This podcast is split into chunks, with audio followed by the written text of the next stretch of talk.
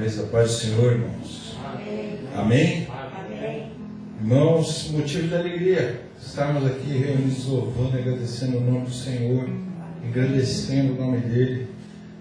Convido você a abrir a sua Bíblia em Lucas, capítulo 9, Evangelho de Lucas, capítulo 9, verso 23 a seguir.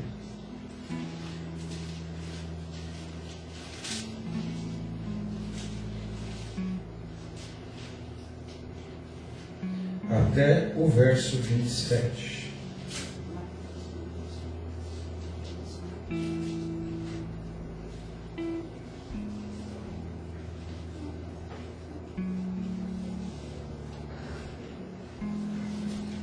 Lucas capítulo 9, verso 23 ao verso 27. Todos acharam?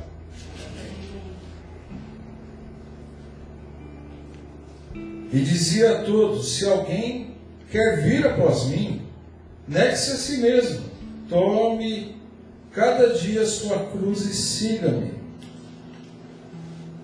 Porque qualquer que quiser salvar a sua vida, perdê-la-á. Mas qualquer que por amor de mim perder a sua vida, a salvará. Porque que aproveita o homem granjear o mundo todo, perdendo-se ou prejudicando-se a si mesmo? Porque qualquer que de mim e das minhas palavras se envergonhar, dele se envergonhará o Filho do Homem, quando vier na sua glória e na do Pai e dos santos anjos.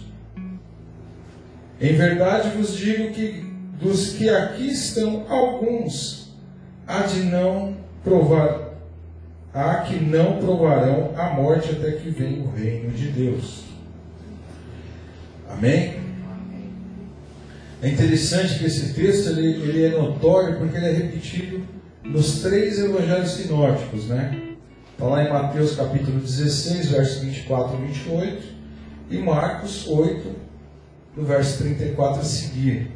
É interessante que Jesus, ele, aqui no Evangelho de Lucas, Lucas ele é bem detalhista porque, por ser médico, ele foi contratado para ser um historiador para contar a história de Jesus e também dos primeiros atos da igreja primitiva. Então, Lucas, por ser médico, ele era muito detalhista. Então, ele talvez ele não teve um contato no ministério de Jesus terreno. Talvez ele era uma daquelas 500 testemunhas que viram Jesus subir ao céu mas ele foi fazer a história para poder pesquisar como que foi a vida de Jesus a pedido de um cidadão que pagou por esse serviço. E esse evangélico, esse evangelho, ele, ele conta detalhes assim das entrevistas que ele fez. Então, voltando e, e reafirmando, por ele ser médico, ele foi muito detalhista um, uma diferença com Marcos, que Marcos precisava ir direto no assunto. E Mateus ele já traz uma linguagem para o povo judeu. Mas Lucas ele traz já uma linguagem mais natural, mais fácil de se entender. Até por ele trazer é, um resumo, na verdade, dos atos de Cristo de uma forma simples.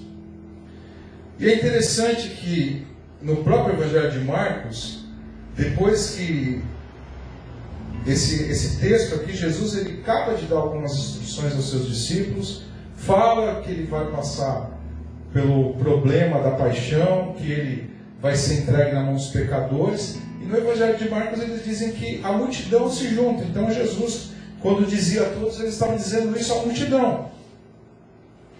E ele diz assim: se alguém quer vir após mim, negue-se a si mesmo e tome cada dia a sua cruz e siga-me.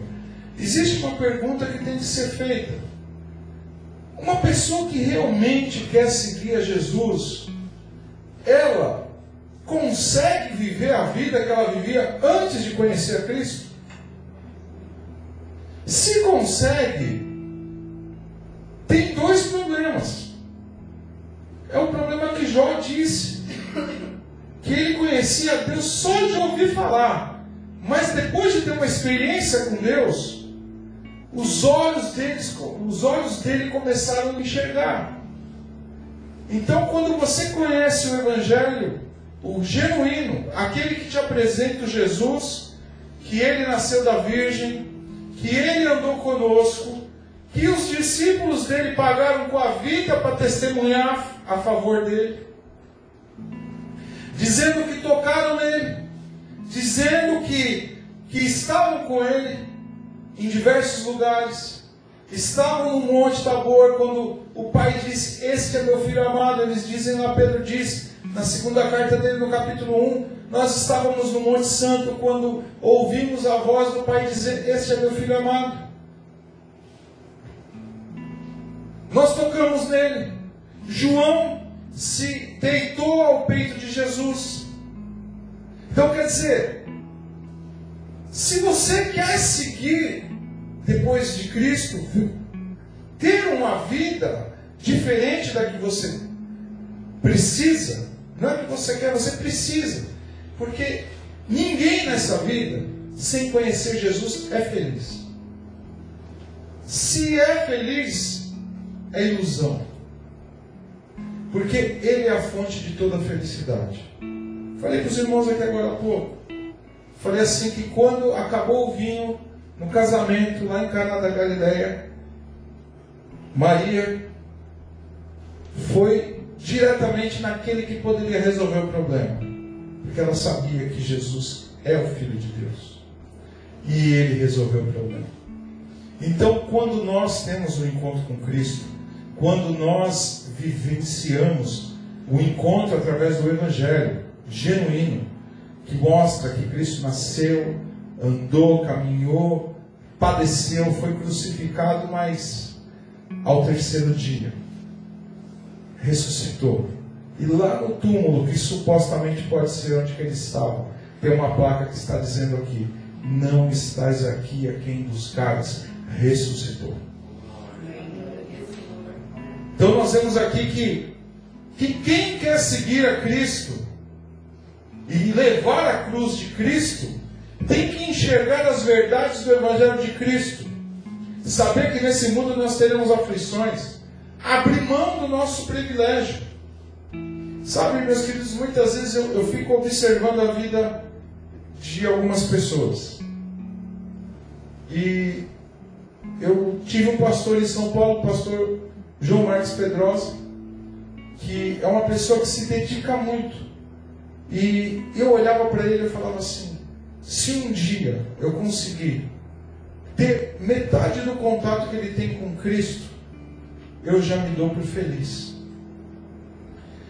E aí você começa a observar qual que é a vida da pessoa, para você saber como é que tem o contato.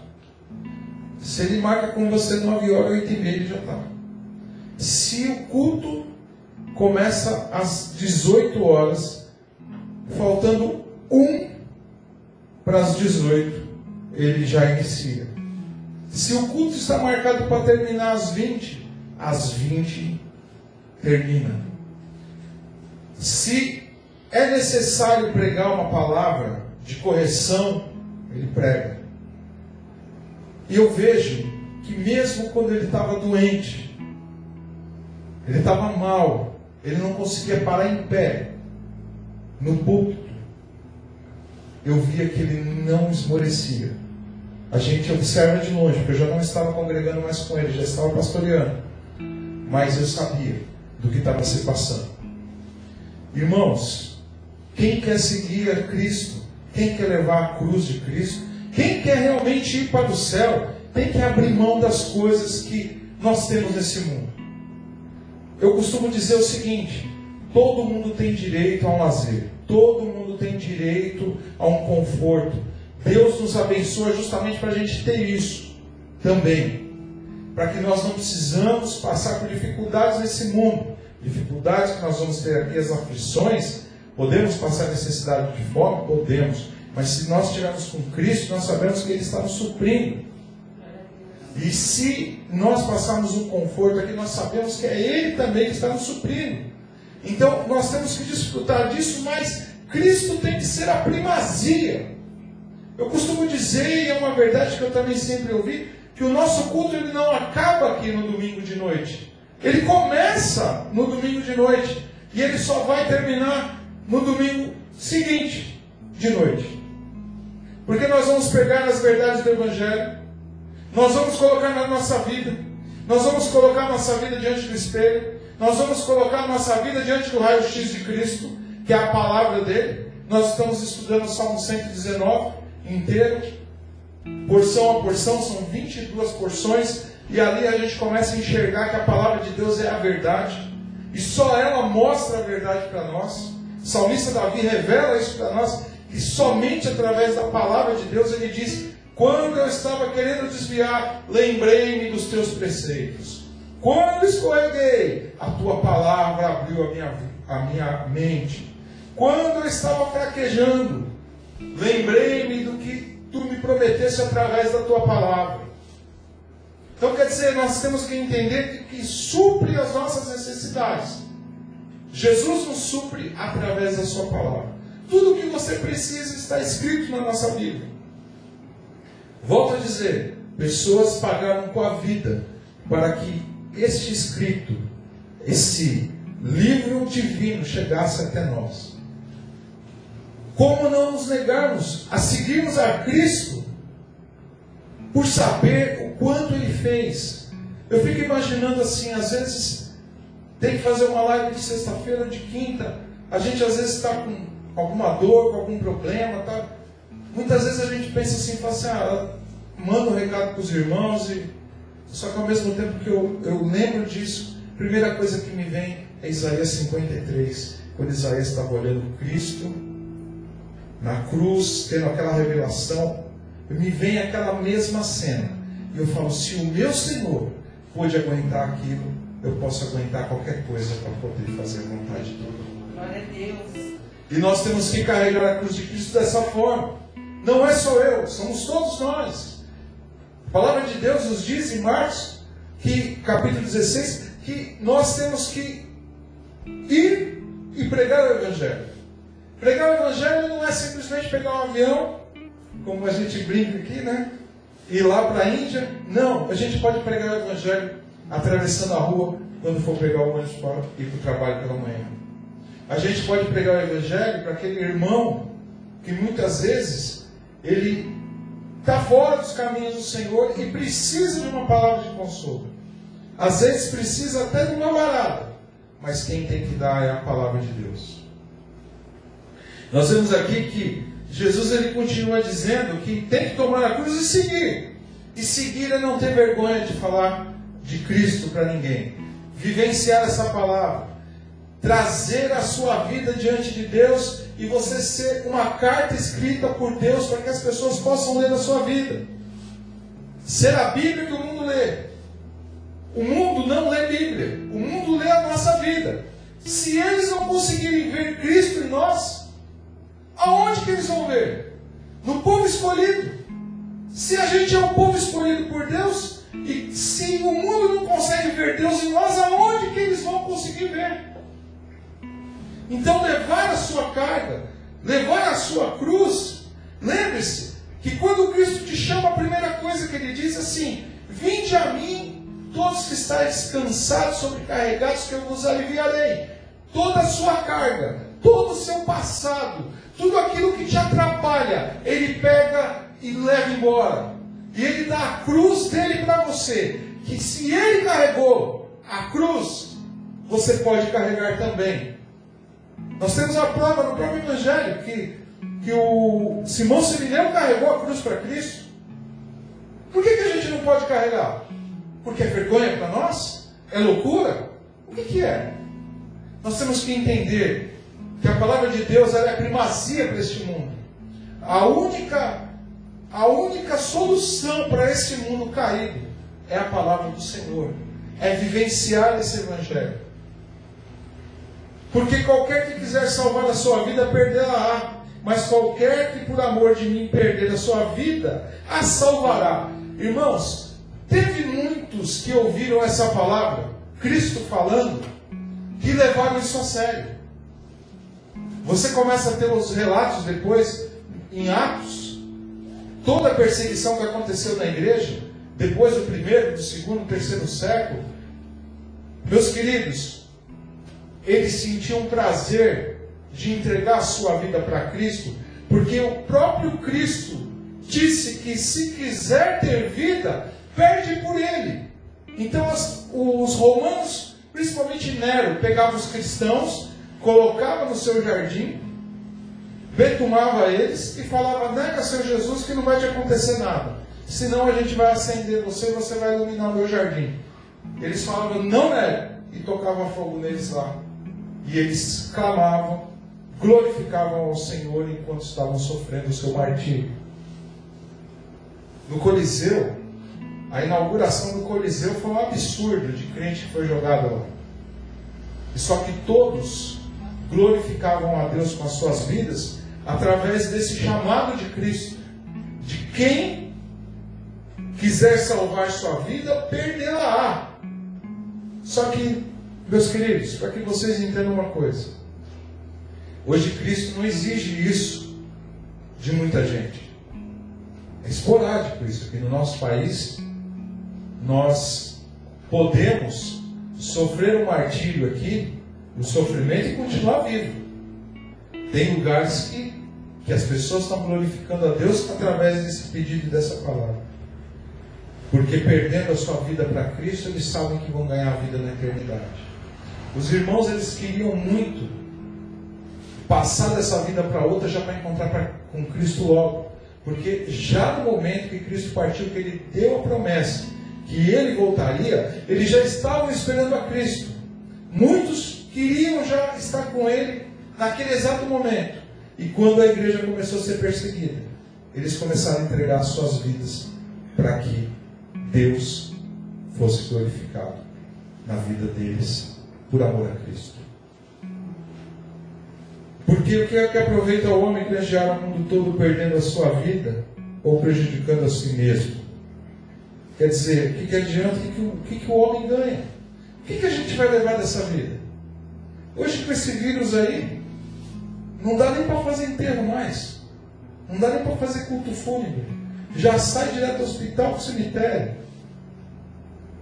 A gente não leva nada. O próprio Jó, quando perdeu tudo, ele diz que vem nu a esse mundo, e nu ele voltará a encontrar o seu Senhor, e glorificado o nome do Senhor por isso. E você vê que muita gente começa a granjear coisas nesse mundo. Conheço pessoas que dizem assim: olha, quando eu conseguir minha independência financeira, eu vou para a igreja, pode esperar. Eu sempre aviso as pessoas: toma cuidado que pode ser que o seu projeto não seja o mesmo projeto que Deus tem para sua vida.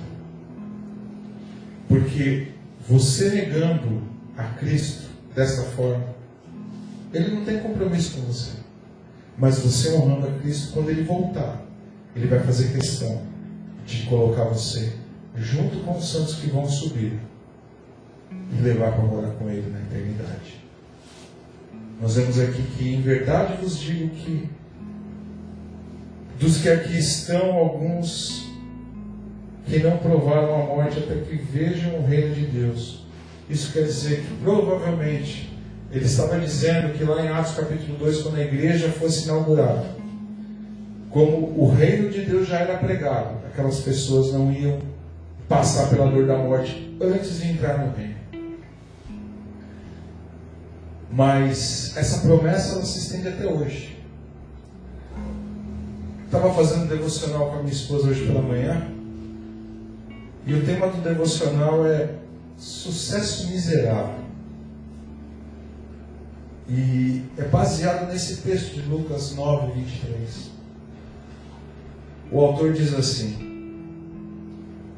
Em qualquer coisa que o homem faça sem Deus, ele deverá falhar miseravelmente ou ser miseravelmente bem-sucedido. Lembre-se, qualquer coisa que você faça que não seja planos de Deus, você está fadado ao fracasso, ou você pode prosperar e ser miseravelmente bem, bem sucedido. Ele quis dizer o que com isso daí? Que não importa o que você faça, faça para a glória de Deus. Se Deus pediu para você ficar, fique. Se você pedir, se Deus pedir para você mandar, mandar você para longe, vá. Se Deus falar não faça, não faça. Se Deus pedir a sua vida, dê. Porque ele finaliza dizendo algo assim que eu parei para pensar e, e eu medito na minha vinda para cá até hoje. Ter apenas o que nós queremos é ser miseravelmente bem-sucedidos. O verdadeiro sucesso está em perder as nossas vidas por amor a Jesus e reencontrá-las plenas e livres em Sua vontade. Meu querido, volto ao verso 25. Perdão, verso 24. Porque qualquer que quiser salvar a sua vida, perdê-la-á, mas qualquer que por amor a mim perder a sua vida, a salvará. Verso 25. Porque que aproveita o homem granjear o mundo todo, perdendo-se ou prejudicando-se a si mesmo? O que, que adianta a nossa ganância tomar lugar de Deus? Trans, se transformar no nosso Deus. O dinheiro que nós podemos ganhar nesse mundo se transformar no nosso Deus. O que, que nós vamos ganhar com isso? Ou nós pregarmos um evangelho que não é de Cristo, para poder ter uma vida mais confortável. Sabe, eu fico pensando uma coisa. Esse mesmo pastor que eu citei no começo aqui, ele me ensinou a ser o que eu sou aqui hoje, como obreiro. E ele me disse assim: eu estava conversando com o Pedro essa semana falando as mesmas coisas. Eu disse para ele que eu ouvi e para quem mais quiser ouvir, eu posso falar. Quando nós formos pregar um texto, nós temos que tentar ser o mais fiel possível ao texto e não aquilo que nós queremos dizer. O que mais nós encontramos hoje pessoas defendendo tese com a palavra de Deus, porque querem um auditório cheio, para que possam retornar sempre e serem servidos. Digo uma coisa para vocês: prefiro perder a minha vida, dar para Cristo, passar as aflições desse mundo, do que ter isso ter o meu nome, o meu, meu ego inflado, mas eu não enxergar a glória de Deus na vida das pessoas e não poder testemunhar desse evangelho, como eu vejo muitos não poderem fazer isso. Alguns não podem nem ir na rua. Infelizmente a gente fica sabendo de coisas e, e a gente ora para que Deus mude a vida das pessoas. Meus queridos, guardem algo na cabeça. A palavra de Deus, ela é a verdade, ela é suficiente para tudo. Não só para aquilo que você precisa, mas para aquilo que você quer ser. Se você quer ser uma pessoa bem-sucedida, ouça, estude a palavra de Deus e ore para que Deus cada dia mais venha falar com você através da sua palavra. A palavra de Deus é a verdade. Nós sabemos que ela é a verdade. O problema é que muitas vezes a verdade dói. E dói muito. E essa verdade, ela muitas vezes, ela nos causa um mal-estar, ela nos deixa numa situação aonde que nós somos prensados. Aí já não é mais a gente que prensa Deus na parede, agora é Deus que prensa nós. Que muita gente fala, usa a palavra de Deus para dizer assim, você pode pegar Deus e colocar ele na parede porque ele é obrigado a te abençoar. Só que quando você entra e você entende a palavra de Deus, você vê que é Deus que te coloca na parede e está dizendo: mude, mude, transforme-se, move-se a mim, não a esse mundo, negue-se a si mesmo, carregue a minha cruz. Eu encerro com isso e peço para que você medite e saiba qual que é a prosperidade que você precisa. A prosperidade de ser feliz ao lado do Criador mesmo não tendo nada, e tendo tudo na eternidade, ou ter tudo nessa terra e não ter nada na eternidade. Uma das coisas que eu peço para que vocês meditem, que se Jesus ele prometeu que ele vai buscar a igreja, João capítulo 14, que ele fez casas para a gente morar no céu, que ele se preocupou em, em fazer essas moradas para nos levar para estar com ele. E ele disse assim: que se ele não fosse fazer, ele tinha avisado, mas ele já fez. E ele quer que eu e você, um dia, no momento que ele achar conveniente, vir buscar cada um individualmente ou nos levar numa pancada só no arrebatamento. Amém, meus queridos? Fique com esse Deus que é maravilhoso, com esse evangelho que transforma, que muda, que quebra. Meus queridos, eu vou falar uma coisa para vocês. Vocês querem economizar dinheiro com, com remédio tarja preta? Leia a Bíblia. Vocês querem parar de chorar de madrugada? Leia a Bíblia. Vocês querem parar de ver vulto? Leia a Bíblia. Vocês querem parar de sofrer com o casamento? Leia a Bíblia. Vocês querem parar de ter problema no trabalho? Leia a Bíblia. Entregue teu caminho ao Senhor. Confia nele. E o mais ele vai fazer. Vamos orar, meus queridos. Vamos agradecer ao Senhor.